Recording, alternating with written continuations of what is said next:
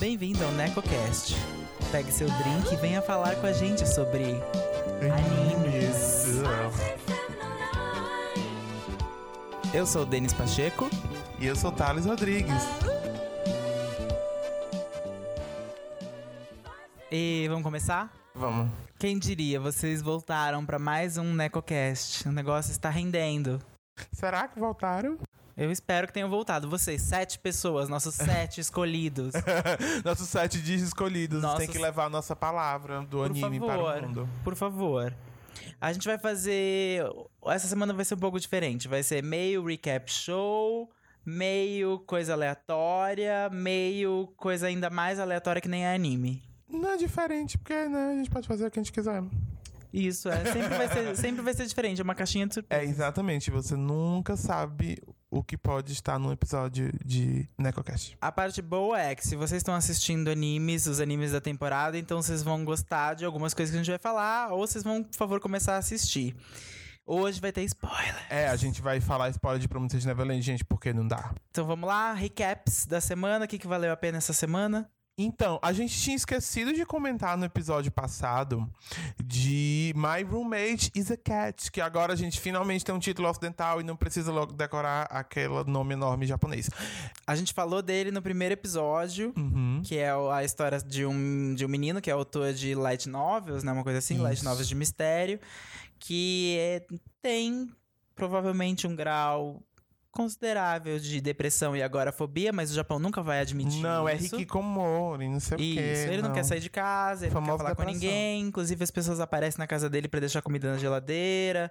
O agente dele só fala por telefone. O Oliver está aqui querendo aparecer no podcast. Sim. Olha só, ele apareceu. Neco. Hoje é NecoCast. Dê sua opinião. não. Falando de gato, o protagonista tem esse nível de agorafobia e depressão, porque quando ele era menor, ele perdeu os pais. E, bom, ele cresceu triste, como o Batman, só que ao invés de ser o Batman, ele escreve. Que é mais possível. É. Eu acho. Se você não é milionário, é mais possível você virar escritor. Vai morrer de fome. Mas no Japão ele não morre de fome, porque o mercado editorial é maravilhoso. É maravilhoso, sim. Ele tem um editor tão dedicado, gente. Aquilo. Nossa senhora. Mas e o gato? O gato é quando ele vai visitar o túmulo dos pais dele, tem um gato lá e ele. E por alguma razão ele acha que o gato tá ligado aos pais de alguma maneira. Ele, ele reconhece ali uma coisa.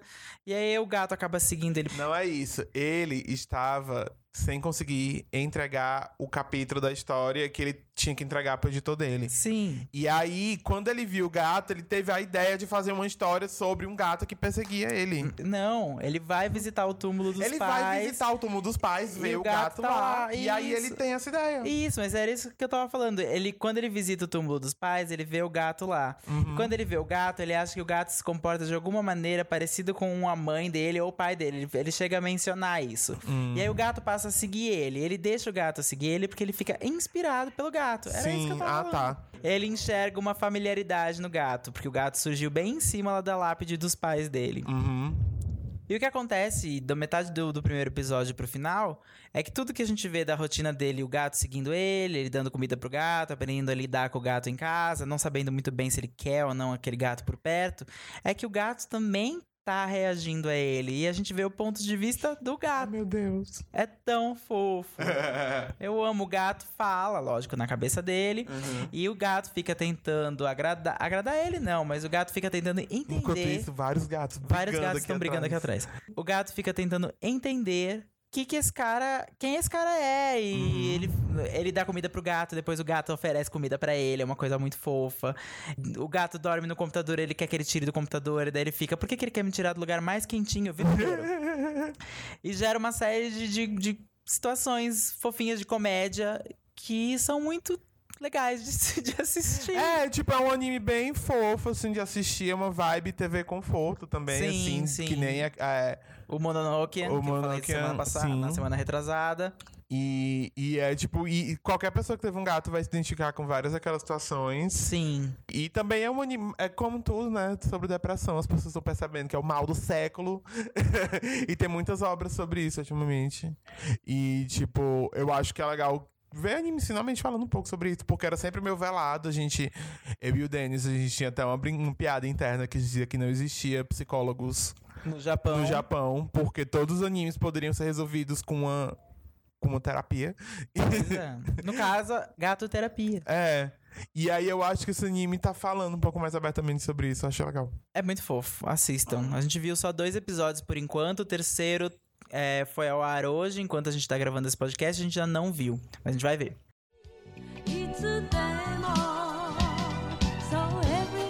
Outra coisa legal da semana, pelo menos que a gente gostou bastante, foi o novo episódio de Dororo. Sim. Que foi incrível. É, Dororo continua muito legal, eu tô adorando. É, eu fui dar uma olhada no mangá, porque eu não tinha, eu não conhecia, né? Então eu li um pouquinho do primeiro volume, não consegui nem ler tanto, porque eu dei só uma olhada mesmo. É, mas assim, uma coisa que eu achei diferente, interessante, é que no mangá o Dororo fala, fala assim na cabeça dele, né? Que nem o gato do My Roommate is a Cat, mas ele fica falando o tempo todo. Mas eu acho que é muito também uma coisa da linguagem de mangá da época, assim, né? Porque se você for olhar até mesmo quadrinho antigo, tem sempre um narrador falando tudo. A pessoa sempre tá descrevendo que ela tá. o ato. O gesto ali que ela tá fazendo. Então ele sempre fica, agora estou atacando esses caras na cabeça dele. E pra mim, o legal do anime é tipo, é o personagem ele não dá um pio o tempo todo. Você não vê a voz dele porque ele não tem boca. Ele não tem língua, ele não pode falar, ele nem sabe falar, ele nunca ouviu voz. Ele não escuta, é, exatamente. E, tipo, e esse personagem, ele é, tipo. É muito. Eu adorei. Adorei Dororo. Ele é incrível, ele é tipo o Kaspar Hauser Ninja, que é aquele filme do Werner Herzog que você teve que assistir na faculdade, que é um cara que foi criado sem linguagem na Alemanha, e ele tipo não sabe falar e não sabe como conviver socialmente, porque ele não- é como se quase como se ele não tivesse os mesmos sentidos, porque a língua é que dá significado aos nossos sentidos, né? A gente sabe o que é ver porque existe a palavra ver, a gente sabe o que é ouvir porque existe a palavra ouvir. Ele não tem esses sentidos, então ele nunca desenvolveu uma linguagem. Ele sabe mais ou menos ler e reconhecer caracteres, então isso dá uma ideia de que ele tem uma linguagem, mas ele não. é muito estranho que ele saiba ler um nome. Que ele, na verdade, só sabe ler o próprio nome, né? O Doro. O. O. O. Hakima, O o. Hyakimaru. É é Hyakimaru, do, do né? personagem. Isso, Hyakimaru. Ele sabe escrever o próprio nome, né? Para as outras pessoas saberem, mas eu eu ele não sabe o nome de mais ninguém. Aí eu acho que entra um pouco da coisa da língua japonesa, porque o cara basicamente ensinou ele a escrever um kanji pelo tato, É, assim, né? ele é bonito. O terceiro episódio foi muito legal, porque foi um grande flashback de como o cara que ajudou ele, que era uma espécie de médico que fazia próteses no Japão feudal, como o cara que ajudou ele foi um cara que fez parte da guerra, lutou do lado do pessoal que tava ali saqueando cidades, matando gente, se arrependeu e passou a tentar fazer, entre aspas, o bem. Ajudando as pessoas que eram vítimas de samurais da estrada, né? Tipo, Porque, pessoas- tipo, bandidos, etc. É aquela coisa do período do Japão feudal que era bem violento e Era tal, o né? Velho Oeste do Japão. Sim, o Velho Oeste do Japão. E é lindo. O anime, eu ainda acho que Dororo podia ser uma animação mais caprichada.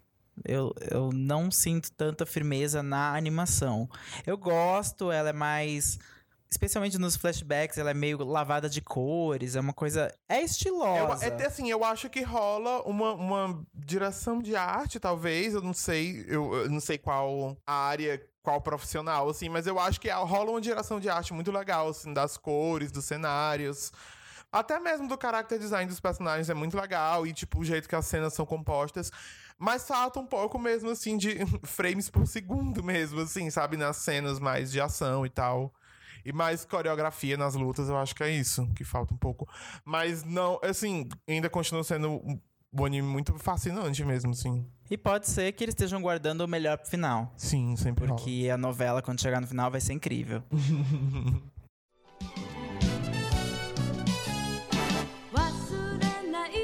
Vamos pra Promise Neverland. Agora sim. Inclusive, eu reparei uma coisa editando o último podcast, que eu no começo falei que a gente ia falar mal de Darling the Franks, porque eu queria falar, quando a gente fosse falar de Promised Neverland, porque são várias pessoas que estão fazendo Promised Neverland, estavam na produção de Darling the Franks. Darling the Franks é o nosso Nemesis. Sim. É um anime horroroso de 2017? 2018. 2018. Um anime tão horroroso quanto o ano foi Darling the Franks. É, tipo, é basicamente, sei lá, propaganda do governo do Shinzo Abe. É horrível. É tipo, é uma coisa sobre heterossexualidade compulsiva. É nojento. Só que era a coisa mais linda. Porque era muito bem dirigido. Era uma parceria do estúdio Trigger com o A1, que é o que faz Promise Neverland. E, bom, era menos Trigger do que A1, no sentido de que não tinha tanto as, É. as coisas que o Trigger adora. Porque Trigger é o herdeiro da Gainax, daqueles animes famosos que vocês já conhecem, Evangelho, Evangelion. Ai, eu odeio falar Evangelho, gente, eu vou sempre ter esse problema. Evangelho, a gente é brasileiro, gente. Evangelion. Evangelion. Angélica. Angel. Angel Mix. Angel Me. programa, a- acham que a gente digrediu. Mas. Mas. Ele era mais genérico no sentido de personagens, de, de, de character design. Então, apesar dos robôs serem oh, pseudo-estilosos a princípio, eles ficaram cansativos logo. É, tipo assim, tinham uma assinatura ali do Trigger no character design, uma coisa nas posições de direção, mas a história era ruim, enfim, whatever. O que eu tava querendo dizer é porque olha o que essas mesmas pessoas com um roteiro bom conseguem fazer, que é esse anime maravilhoso, Promised Neverland. Tá muito bom. Que agora a gente pode falar, a gente vai sempre se referir a Promise Neverland como o primeiro anime vegano. Sim. Sim. Primeiro anime vegano, Porque primeiro agora- de muitos. O Okja japonês. E agora você sabe. É uma fazenda. É uma fazenda. As crianças estão sendo devoradas Sim. por demônios. Aquela mãe, entre aspas, deles, Um maravilhosa. monstro. Nossa. Ela é um monstro. Ai, gente, vocês não sabem. Vocês sabem. Vocês sabem, vocês assistiram. É. E se vocês não assistiram, bom, agora vocês realmente sabem. Pois é. E uma coisa que eu achei interessante é que esse o Promised Neverland, como sempre bata a tecla, é da Shonen Jump, né, que é a mesma revista lá no Japão onde é publicado Naruto, Dragon Ball, One Piece, todos esses animes famosos, Jojo, tudo é Shon- acho que a Jojo, Jojo foi pra outra revista que é de adulto, mas enfim, Shonen Jump. E aí o que eu achei interessante é que eh, quando você vai ver os animes, né, tipo Naruto, Dragon Ball, é, esses animes grandes, você vê que eles sempre pegam o anime, o, o mangá, e eles esticam os capítulos pra render mais e mais episódios do anime, porque é um negócio que, tipo, pra ter muitos, muitos, muitos episódios, né? Vocês sabem, One Piece tem muitos episódios, Naruto, muitos episódios, enfim. Porque eles esticam a história do, do mangá. Pra render mesmo, né? Enquanto em Promised Neverland, eles estão, na verdade, encurtando o mangá. Eles estão, tipo, cortando umas coisinhas necessárias, uns beats narrativos desnecessários. É, já, eu tinha notado que teve uns animes mais recentes que eles estavam também adaptando direto, sem, sem ter muito filler. E eu acho que Promised Neverland tá agora encurtando. E eu acho legal, porque, né, edição ajuda na história, não sei. Sim, é- eu acho que é sempre melhor ter um anime mais ágil do que um que se alonga. Eu, por exemplo, quando eu assistia Dragon Ball, quando eu assistia as coisas que passavam e eu era adolescente, eu não fazia a mínima ideia que existia o conceito de filler. Pra mim, isso foi uma coisa completamente surreal. Como assim eles estão produzindo um, um episódios pra enrolar? Como assim não tem o, o capítulo do mangá que o Goku vai tirar a licença pra dirigir? Como assim isso é uma coisa só do anime?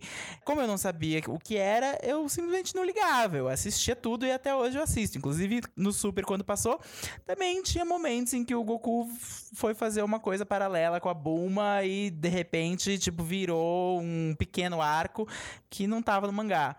Mas eu continuo assistindo essas coisas, mas agora eu valorizo muito mais aqueles que não enrolam, que vão pra história do mangá. um parênteses rápido sobre o negócio do Dragon Ball é que já é o pó, a pós-modernidade dos mangás, o Dragon Ball Super, porque eles, na verdade, foram feitos meio em paralelo, né? Tanto anime quanto mangá, e, tipo, é tudo meio de, de- Os dois são companions um do outro, tipo, no sentido de que os fillers, entre aspas, do, do anime também meio que tem um aval do... Ah, isso é bom. Porque eu sei que ó, coisas como, sei lá, Boruto, que tá passando hoje em dia, não são como o Dragon Ball Super, então. Boruto é um pouco. Boruto, o, o- quem desenha Boruto não é o mesmo que desenhava Naruto. Ele, tipo, faz a supervisão da história. Eu acho que ele escreve o roteiro também. E aí eu acho que agora. Eu acho que é porque também é uma outra geração de uma galera que tá crescendo pra trabalhar com a indústria do anime. Então, junto. não existem mais fillers nos animes?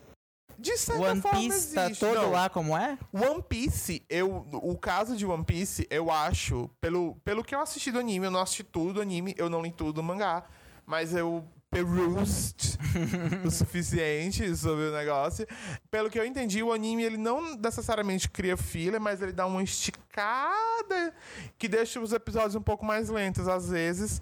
Mas eu imagino que, sei lá, se eu entendesse japonês, deve ser uma coisa legal de deixar passando na televisão e, sei lá, tipo, lavar a louça. Mas o que eu quero saber, então fillers caíram de moda? Sim, no geral, não tem mais filler. E o que tem, o que tem filler é um filler feito com um pouco mais de cuidado. Porque eu acho que, por exemplo, Naruto é que é conhecido por uns fillers horrorosos.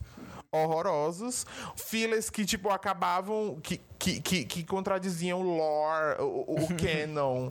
Mas Promise Neverland, então, não vai ter fillers, vai ser um anime rápido, vai ser no espírito de My Hero Academia, né? Que é tipo temporadas curtas. Sim, então, My Hero Academia também é um negócio interessante na história dos fillers, que virou agora um episódio especial sobre fillers. É, My Hero Academia também tá seguindo bem fielmente, adaptando bem fielmente o mangá. E, inclusive, das coisas que eu li do mangá, tem umas cenas que eu acho que o criador pensa, ah, eles vão fazer melhor no anime mesmo, tem, vai ter uma direção show. E aí ele também dá uma, uma acelerada. E o anime tá meio que, tipo assim, acelerando onde precisa acelerar dilatando, onde de repente ele vê uma brecha pra criar um episódiozinho extra, então não é bem um filler, é tipo um semi-filler. Eu acho que teve, sei lá, uns dois episódios de conteúdo extra do anime. E tipo, que foi aquele episódio especial só da. da. Do da filme. Tsuyui. É, do Tatsuyu e o do filme, né? É, tipo, que é, é um meio episódio, né? Tipo, Sim, que ele chega e fala: Desculpa, isso aqui vai ser uma coisa pro filme. ele literalmente fala isso. Ele o faz filme propaganda. que, tipo, pelo amor de Deus, Japão, me deixa assistir este filme, passa em algum canto, que eu vou, prometo. Nunca vou entender por que que o Crunchyroll não faz um grande escândalo pelos filmes também. Eles deviam fazer. Uhum. A gente foi no cinema sim, assistiu Broly, a gente vai. Só passar. É, principalmente se for na época do ano que eu tenho dinheiro. Mas voltando pra My Hero Academia e fillers e essas coisas, o, o meu problema. E adaptações de mangá, que era na verdade o que a gente originalmente ia falar, quando o mangá é adaptado pra tela. O meu problema com My Hero Academia é que, como eles fazem temporadas curtas e eles têm arcos pra adaptar. A, a ordem dos arcos tá toda errada na adaptação. Ou a primeira temporada devia. A primeira temporada foi perfeita, na verdade. É, tudo que tinha acontecido tinha aconteceu. Mas a segunda temporada, ou tinham que ser invertidos os arcos do acampamento e daí depois o torneio na escola, ou, sei lá, ou continuar e fazer uma temporada de 26, de, de, de mais episódios, como as antigas que tinham, sei lá, 40, 50. Pra ter um- uma espécie de momento rolando. Porque Sim, eles, eles terminam precisam. muito anticlimáticos. A última temporada terminou o quê? Depois de, de um aluno novo chegar. E Não, três a alunos novos chegaram, acaba a temporada. Não, a última temporada termina quando eles têm aquele teste pra ter a licença provisória de Sim, mas super-herói. tô falando, o final da temporada, o ápice, o, o É os final... do terceiro ano que é, chegam. exatamente. tipo, O que é assim, tá começando uma nova coisa, mas eu vou terminar aqui sem nenhum tipo de clímax, só com um, um- uma espécie de tipo, ah, mas vilões estão de olho. Eu sei que vilões estão de olho, eu tô assistindo essa porra há três anos. Pelo amor de Deus. Mas eu quero, por favor, que você me termine numa grande luta. O All Might lutando contra o, o, o One for All. One for All, não. É o All, não, é o, é o All for One e ele é o One for All. Isso. O All for One lutando contra o Forró. All Might. É- essa é a origem da palavra forró, gente. Pra quem não sabe, é o poder do, do All Might, que é o One for All. Isso. Se você assistiu o filme do José Wilker sobre isso, também ele fala sobre, a- Ele fala sobre o All Might. sobre, sobre o All Might. Antes de morrer, é a última coisa que ele deixou. Meu Deus. E... Mas é muito. Ele ter... Pelo menos eu acho que na tentativa de fazer uma temporada curta e mais ágil, eles estão terminando em pontos completamente sem graças. E faz duas temporadas que eles estão fazendo isso. Eu espero que Promise Neverland não vá por esse caminho e não termine com. E esse foi um bom dia no parque em que chegou mais uma criança. Tipo, não, não, não. Não, não, não. Eu Então. Eu quero uma babá com uma faca. então, o My Hero Academia é, é o mangá, ele meio que intercala mesmo, um tipo. Eles, um, capi, um, um arco sério, onde eles estão lutando contra o vilão, um arco lutinha X no colégio, que sinceramente tá começando a mexer o saco. Eu odeio lutinha X no colégio, gente. Ai, tipo, foi legal a primeira, talvez a segunda, mas chega. Por mais que sempre tenha um momento maravilhoso Sim. do Todoroki sendo ótimo, sim, eu estou ok com momentos do Todoroki sendo ótimo. Pode me mandar mais, mas não são sete episódios disso. É geralmente uns três minutos dele sendo ótimo, e daí eu tenho que aguentar vários momentos daquele menino chato das bolinhas que eu sempre Mineta. esqueço. O Mineta tendo medo. Mineta is cancelled party, hashtag. Pelo amor de Deus, eu coloco o Mineta pra tocar com a Anitta, sei lá, alguma coisa assim. coloca ele lá, porque, pelo amor de Deus, não, não dá, não dá. Ele é tipo o ponto mais baixo de Hero É, Academia. sim, é horrível. É, como, como eu tava dizendo, o mangá de My Hero Academia, ele sempre intercala mesmo um arco mais sério lutando contra um vilão com outro arco de lutinha na escola. E aí, o anime saiu pegando pra adaptar, né, os 26 episódios da temporada, e ele pegou a ordem toda errada. Só que, tipo assim, ele não. A direção do anime não tem coragem de mexer nessa ordem. Já eu acho que o que vai acontecer em Promised Neverland é que eles vão priorizar o anime de qualidade acima de qualquer coisa. E eles vão saber mesmo fazer essa, esse- essa agenda mesmo de episódio direitinho. Eu acho que vai dar tudo certo, eu acredito. É, Promised Neverland tem sim arcos, assim, tem claramente arcos. Eu li um pouco do mangá à frente, não vou contar aonde eu li. É, os spoilers são só do anime, não do mangá. sim. Isso seria sacanagem. Sim. Então, mas ele tem sim arcos, tem momentos que passam que, que se emprestariam pra ser, sei lá, finais de temporada, coisa assim. E eu acho que eles vão conseguir fazer isso. Eu acho que vai estar tudo certo com relação a isso. Eu acho que não vai ser um anime de tantos episódios assim. Eu acho que vai, eu acho que eles devem estar pretendendo fazer uma coisa do tamanho de, sei lá, Death Note mesmo, que tinha 38 episódios. Que é um bom número. É um bom número, apesar ok. de que Death Note tem uma enrolação, mas que não é um filler, é do mangá mesmo. Porque eu acho que eles pediram pra ele continuar fazendo, aí ele inventou toda aquela saga do Mela, do Nia, que eu acho um pouco chato. É, Mas enfim, nem sempre é só filler que é chato. Fica aí ah, o shade. Mas é isso aí. Promise Neverland é o grande mangá sendo adaptado dessa temporada. Dororo também é um mangá sendo adaptado, mas como Dororo é um mangá mais antigo Que já teve outras adaptações. e vai ser um, um anime de 12 episódios, a gente tem certeza que esse não vai ter filler. Inclusive, eles já encurtaram o número de demônios que ele tem que Exatamente. matar. Eram 48, agora são 12, né? Isso, 48 no mangá e 12 agora no. Amo, anime. amo, Eu adorei. amo. Concisão, gente. Concisão é tudo. Maricondo jogou, jogou 36 demônios no Sim, lixo, que eles, eles- não, eles não spark joy. Exatamente. É isso.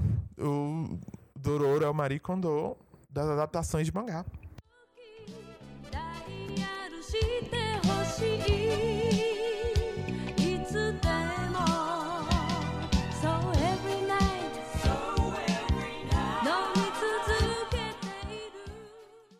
Essa semana, a gente tentou assistir uns filmes. O primeiro filme que a gente tentou ver foi o novo filme de Fate. Novo assim, é de 2017. É de 2017, é o de três partes, é o que reconta Stay Night, a saga de Stay Night, com pelo ponto de vista de outros personagens, com Ele algumas. adapta a rota. Tem, cada rota tem um nome, eu não sei. É tipo, dom- não. Especialista em fate, por favor, me respeita. O filme é o Heaven's Feel Presage Flower, do ponto de vista contado pelo mais ou menos do ponto de vista da Sakura. Não, não, não que ela narre a história, mas é tipo você vê as coisas acompanhando próximo do olhar dela, que ela na última adaptação de Stay Night, que foi o segundo anime de Que é Stay o- Night, Unlimited Blade Works. ela é uma não existência no anime. Ela simplesmente aparece umas três vezes e não- absolutamente quase não abre a boca. A Sakura é tipo é, gaslighted pela família dela. E nes- dessa, nesse filme a gente vê muito mais o que, que ela tava passando. Não era fácil ter aquele irmão maluco, não era fácil ter aquele pai ou vovô. Bicho. Não lembro, é uma pessoa que, se você viu Zero, você sabe que ela foi manipulada e jogada num monte de insetos e vermes por ele quando ela era criança. Ela basicamente é uma vítima de trauma e abuso. Sim. E a gente vê o a amizade dela com o Shiro, etc. Só que, sendo bem sincero, a, a versão que a gente estava vendo estava com certos problemas, justo nas cenas de luta.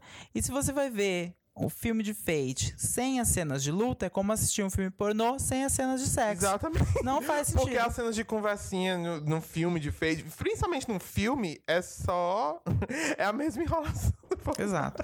Por isso, nós não vamos falar do filme de Fate, porque a gente não terminou ele. Mas a gente promete fazer um especial Fate que vai talvez aparecer aí na, na timeline. Será? Será? Vamos ver. É, aí, como a gente falhou em assistir o filme do Fate e tudo, é, a gente foi assistir um outro filme que era um filme que eu tinha assistido há algum tempo e o Denis fazia muito tempo que não entrava em contato novamente com essa propriedade que é Evangelion. Essa propriedade eu só, inclusive, vi o anime há muito tempo atrás. Eram os anos 90. It was the 90s. It was the 90s. E depois eu vi de novo, confesso, eu vi de novo no. Tinha, a TV a cabo tinha um canal há muito tempo atrás de animes que eu não tinha. Esse canal virou o canal Aniplex. Eu amo TV a cabo culture. O Aniplex passou Evangelion de novo às 11 horas da noite dublado. E daí foi a primeira vez que eu assisti dublado. E a minha memória mais viva é dessa, não da versão que eu assisti num CD que eu troquei no Mercado Livre, porque era o que eu fazia pra assistir animes antigamente. Não me pergunte como, era um mercado negro. Eu nunca tinha visto os filmes. Por quê? Porque eu, eu sempre fui da opinião de que Eva acabou ali. Eu adoro o final do anime, gente, sinceramente. Eu não precisava ver uma, tipo, uma continuação You cannot maybe almost do totally Eva, sabe? Que geralmente são os nomes dos filmes. Mas eu mordi minha língua porque eu amei o primeiro filme You can You are not alone, not entre É parênteses. de 2011, né, o filme? É de 2011. Então, é o filme de 2011 que foi uma nova trilogia que é a que a gente tá esperando. Trilogia não, que são quatro filmes, né? A gente tá esperando o quarto aí até hoje, o. Reconta a história da primeira temporada. Isso. Ela reconta, meio que dá uma, uma, uma- Eu não sei se é uma atualizada, mas ela meio que já coloca umas coisas porque ele vai mudar a história, né, nesses filmes. Tanto que depois já tem uma personagem nova que entra nos outros filmes. No primeiro, não. O primeiro é o que é mais parecido com o, O anime. O anime. Inclusive, eu lembrava de todas as coisas que estavam acontecendo. É, é uma adaptação, assim, do primeiro arco. Eu acho que são os seis primeiros episódios, talvez. Os quatro primeiros anjos. Se você nunca viu Eva, o filme é uma boa, um bom ponto de entrada, viu? Se você não quer esperar pela Netflix, eu acho que vale a pena ver o filme. Porque, um, é lindo. Sim. É extremamente bonito. O anime já era bonito. O anime ainda é bonito, eu acho. Mas óbvio. Mas 1995, 96, eu não lembro exatamente o ano. Mas, tipo, passou um tempo, né? Sim. E eu senti que, assim, é a mesma direção, é o mesmo olhar, só que, tipo, com mais recurso mesmo, assim. Eu achei legal isso. Adaptações pra filme de animes que passaram na televisão, que são, tipo, um resumo da história, é uma coisa comum lá na, na indústria de animes, né? E esse, eu achei um que é bem feito, assim, é um que realmente você... Ele é engaging, sei lá, o suficiente. Ele tem um começo, meio e fim, parece um filme mesmo, não parece só uma adaptação... Só, tipo, um emendadão dos episódios, como geralmente são esses filmes. Uhum. E eu achei bem legal, assim. Eu adoro esse filme. Tanto que eu vivi perto Bandeirantes pra ver e eu finalmente consegui. Eu gostei muito do anime porque ele também é, é- ele vai na mesma linha de Promise Neverland. Ele economiza coisas. Não tem tantas besteiras do Shinji na escola, tendo que interagir com o pessoalzinho. Tem menos vezes do Shinji chorando na banheira, pensando por que eu, por que eu, o que é sempre bom ver ele menos vezes. Mas ao mesmo tempo, com a experiência da idade, que é uma coisa que eu não tinha em 90 e tantos, eu agora entendo um pouco o lado dele. Engraçado, quando você é adolescente, você critica ele. Tipo, ai menino, você pilota um robô gigante. O que, que eu não daria pra pilotar um robô Né. gigante no apocalipse?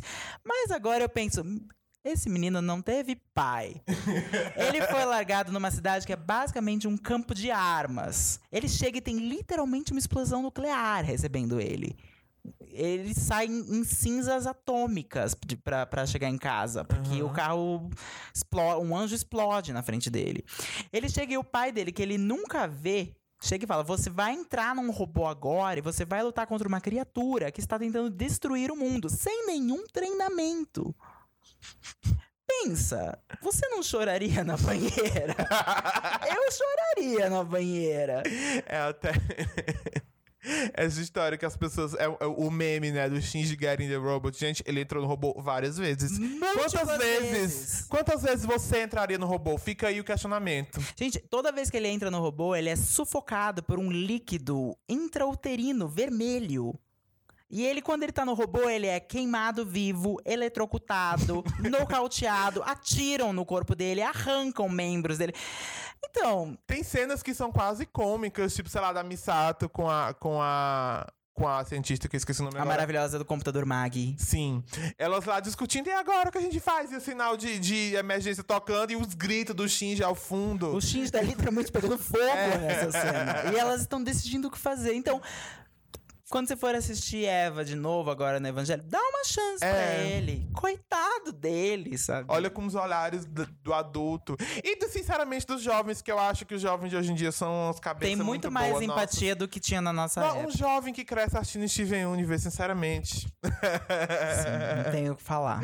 Ai, sim, mas a gente teria que fazer um Steven Universe Cast. Espero que um dia role. Inclusive, eu já vou meter a diquinha aqui. Ouçam o podcast do Steven Universe da Cartoon Network, que é maravilhoso. Pra mim, é uma continuação dos episódios. E Tem várias entrevistas com a Rebecca Sugar, aquela mulher maravilhosa. A mulher mais canceriana que ever cancered no mundo. Ai, ai. E querendo ou não, Steven Universe é anime. Eu já tô te dizendo, é, anime. É, o Tena. É, com é. várias coisas, misturado Isso. com Dragon Ball. É com... tudo. É tudo. Fu-. Você acha que a fusão veio da onde? Steven Universe é anime, você viu aqui primeiro. Ou em vários lugares na internet, Sim. no Tumblr, né? Desculpa. Muitas- Você Top 10 maiores referências de Steven Universe de animes. já deve ter 50 Watch Mojos. Sim. Ah, ok. A impossibilidade de criar conteúdo original na internet. Não é? Filmes. Assistimos. A gente pretende assistir os próximos filmes de Eva, não sabemos quando agora, porque a gente vai passar por um pequeno momento de hiato, É. que significa que o Thales estará em Fortaleza e eu estarei aqui. E eu vou esperar ele pra ver o segundo filme. Sim. Enquanto a gente espera a Eva no Netflix. Sim. Tem data pra sair já? É, se eu não me engano, é Primavera Americana, mas data, data não tem. Primavera Americana, gente. Primavera Depois- Americana significa março, abril. Ah, tá. Março, abril. Maio. Março, abril, maio. Tem. Vamos torcer. 気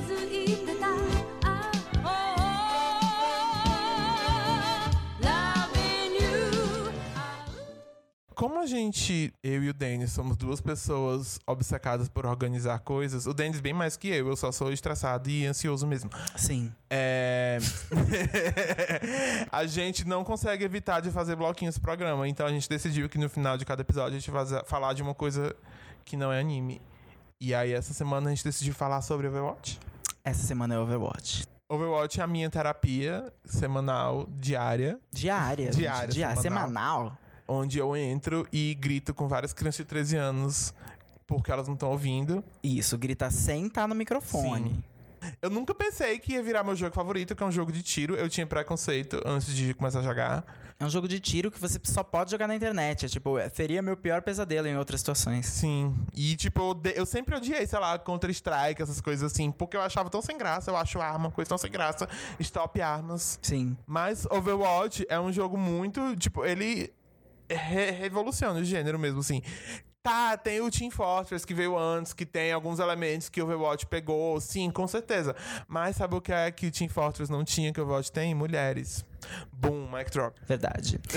não só mulheres, mas como boas personagens femininas. Sim. Ótimas personagens femininas que não estão servindo Carmen Carreira body no negócio. Elas estão, de fato, elas têm personalidade, elas têm motivações, elas, a, du- a dublagem delas é divertida. Nós jogamos em português e a dublagem em português é excelente. Sim. Inclusive, eu vejo, às vezes, entrevistas dos dubladores americanos e as frases que eles falam não tem tanta graça quanto em português. Português, como sempre, arrasando na dublagem. A gente tem que elogiar quando precisa, né? É, a gente tem que elogiar quando precisa. O Lúcio é muito maravilhoso. É, ele é muito carioca, ele é agressivamente carioca. Pra mim, adiciona camadas ao personagem que a versão em inglês não tem. A diva é. Eu amo que eles simplesmente resolveram fazer a diva ser bem veg reg. Ela é totalmente. Porque o nome dela é diva e essa é a única explicação. E eu simplesmente adoro jogar com todas as mulheres e meu personagem não binário, que é o Zenyatta. Mas Overwatch é realmente muito carismático, tem curtas muito legais. Meu sonho é que fosse uma animação, até um longa de animação de Eu Overwatch, seria seria ótimo. incrível uma longa de animação de Overwatch. Empresta muitas coisas de anime, empresta muitos tropes de anime. De várias coisas. De várias né? coisas, de várias animações, mas muitos tropes de anime. Sim. E sabe disso. E, é e até hoje, eu espero não pagar minha língua, porque a gente nunca pode confiar naquela maravilhosa nossa amiga corporação. Tudo que, é do- tudo que é- vem de uma corporação nunca pode ser totalmente confiável. Mas até hoje ela tem sido muito boa com os fãs. Sim, é uma comunidade que ela é relativamente bem. Comparado. Claro que tem merda, porque todas têm, mas comparado com as outras, ela é tipo uma das menos tóxicas. Recentemente eles fizeram o Soldado 76, que é um dos personagens mais macho, mais não sei o quê. Soldado, que eu né? nunca jogo. É, eles revelaram num quadrinho que é canônico, né, pra mitologia de Overwatch, que ele é bissexual. Isso é, tipo, foi uau, foi uma Uhum. boa. E não me parece gratuito, porque no universo de Overwatch a gente já tinha outros personagens LGBT. A Tracer, que é literalmente a capa do jogo, é lésbica, tem uma namorada Sim. que é canônica também, que eu espero que um dia entre na série. Porque, por e que a não? própria Moira também tem a coisa, né? Voltando ao assunto não binário, a Moira também tem essa questão. Sim, sim. Ela é meio boa, yes. E eu sou Moirer. a Moira é muito. maravilhosa. Não sei jogar com ela, mas admiro muito. Eu jogo muito com a Moira. A Moira no Caos Total é tudo. Eu sou brasileiro, sofro, eu, tenho- eu trabalho em Overwatch com essa profissão, que é ser healer, porque eu adoro jogar como healer. Mas é uma profissão, você tem que estar lá, assim, trabalhando mesmo, porque as pessoas lhe tratam mal. A galera não quer jogar de healer, não quer jogar de tanque, você tem que se dobrar em cinco. Eu queria só reclamar mesmo. Se você tem PlayStation 4 e joga Overwatch e quer uma quer companhia pra jogar, nos adicione, mande mensagem pra gente no Twitter, a gente se adiciona na PSN, porque a gente tá sempre tentando formar um time. Uhum, pra ver se a gente para de perder. Por favor. E é isso.